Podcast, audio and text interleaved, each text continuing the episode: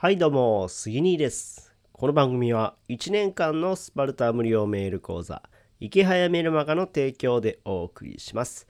えー今日は7月19日月曜日ですね。はい、皆さんいかがお過ごしでしょうか？はい。いや、音声配信の方はね、めっちゃ久しぶりなんですよね。うん。ちょっと最近ね、もうしばらくずっと休んでたんですよね。うん。まあ、というのはね、僕ちょっとブログにね、こう、こう中力したいなと思って、えー YouTube とかで音声配信とかそういったものをまあ一旦やめてたんですよね。うん。でも、まあちょっと音声配信を撮ってみたいなと思ってですね、えー今日はね、配信しようと思います。はい。久々ですね。はい。で、まあちょっとね、音声配信の方は緩く、ね、こう、ゆるい内容、ゆるい内容って言ったらどうかなと思うけども、まあね、えー、ゆるめの内容でいくかなと思いますので、よろしくお願いします。はい。えー今日はですね、僕はこんなツイートをしました。うん。えーおはようございます。フリーランスが案件を取るには、まず実績作りが大切です。えー最初は無料でも構いません。えーたとえ無料で受注しても実績になります。制作事例ができると、訴求もしやすくなるんですよね。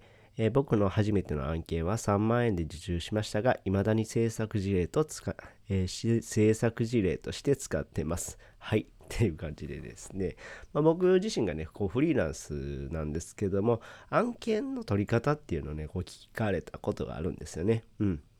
で、まあ、どうやって案件を取るかというとですね、まあ、えーまず実績作り。そうですね。実績作りが大事になります。はい。この実績を一つ作っておくことによってですね、制作事例っていうのができるんですよね。うん。で、これがね、大事なんですよ。うん。まあ、僕自身も、まあ、ぐ偶然って言ったらあれなんですけども、えーまあ、3万円っていう、まあ、めっちゃ安くですね、もう安く作っててしまうと。これまあ安くした、あえて安くしたんじゃなくて自分に自信がなかったから 3万円にしたんですけども、3万円でウェブ制作の案件を受注しました。まあほんまやったら考えられへんぐらい安いんですけども、えーその安さで受注してですね、それは結構自分の中で頑張ったんですね。頑張って作ったものを、えーまあ、制作事例としてできてですね、これを、えー他の方、他のお客さんとかに見せるとですね、かなり好評なんですよね。うん、あ、めっちゃいいですね、みたいな感じで、で、作ってくださいって言われるんで、この制作事例っていうのが大事になります。はい。今めっちゃセミの声聞こえるの。大丈夫ですかね。はい。セミの鳴き声が聞こえるんですけど、えーそうなんですよね。なので、えーまあ、この制作事例っていうのが大事になります。うん。で、ここからね、どんどんどんどん広げていくと、えー受注していくっていうのが大事になります。うん。あとはですね、制作事例と、そうですね、あと、どうやって案件を取るかなんですけども、案件の取り方自体はですね、僕、営業っていうのは特にはしてないんですよ。うん。で、どうやってじゃあ仕事を取っ取っているのかというとですね、えー僕自身が地元の、まあ、起業家とかのコミュニティに属していると。うん。で、そのコミュニティの中で活動していったらですね、信頼がこう生まれるんですよね。で、なんか、あ、杉になんかすごいちゃんとやってるなとか、そういう活動が認められていたらですね、えーそこからその信頼で、じゃあ杉に、仕事やってよとか、えーホームページ作ってよとか、えーそういった受注につながっているのが僕の中ではかなり大きいです。